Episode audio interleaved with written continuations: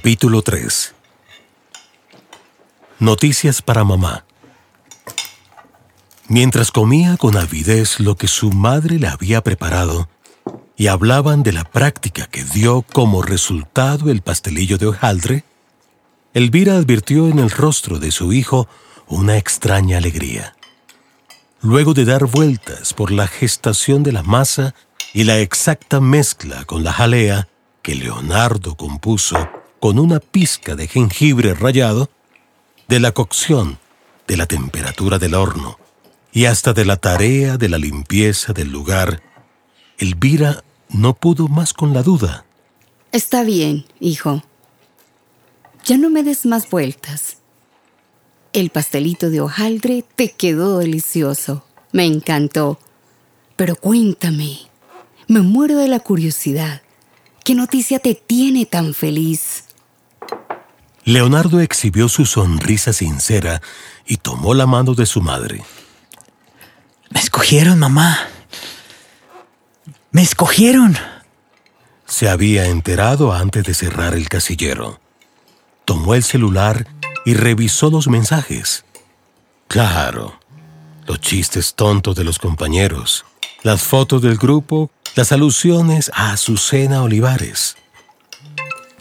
Ya llegará tu día, Leo. Escribía Marta Montiel, otra compañera del curso. Vamos a hablar con Azucena para que te dé una oportunidad. Si nos da la oportunidad de hablarle, las palabras finalizaban con una larga sucesión de emoticones burlescos.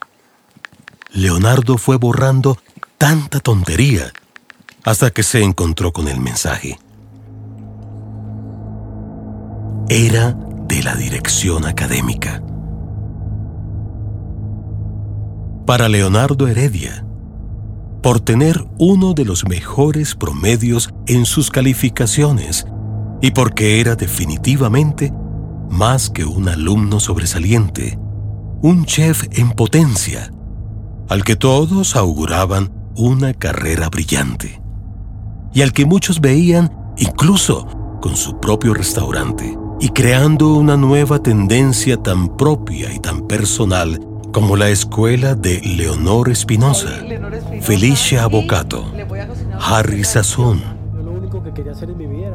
con el que también lo comparaban porque había estudiado en el Sena con las mismas vocación y pasión de Leonardo, con los hermanos Rausch, Gastón Acurio y, ¿por qué no?, con el mismo Ferran Adrià, incluso con el italiano Massimo Bottura en su restaurante. Aunque claro, eso era proyectarlo ya como el mejor chef del mundo.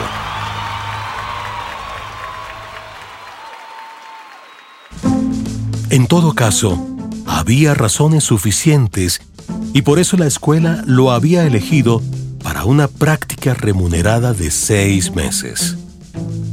Y tengo la entrevista mañana, mamá. ¿Cómo te parece?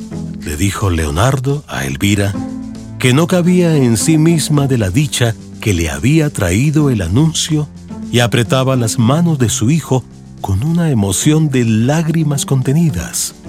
Gracias a Dios, hijo mío, dijo Elvira con la voz entrecortada. Gracias a Dios. Amén, mamá. Vamos a orar. Pero espera, no te he contado lo mejor. ¿Sabes dónde es la práctica, mamita linda?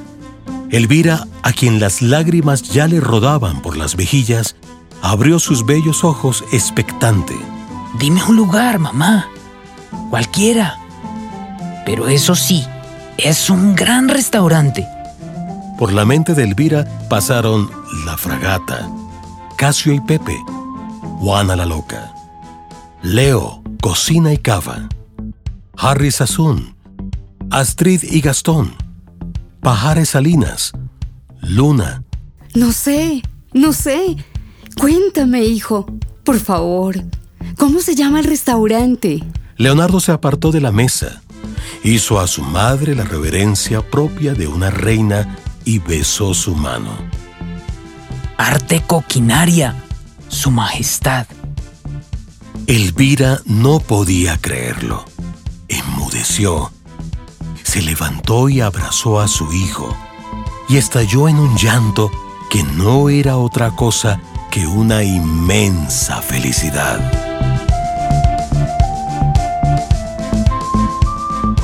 Gracias, a Dios, hijo, mío.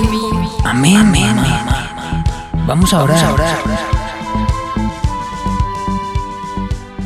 Están escuchando Jeff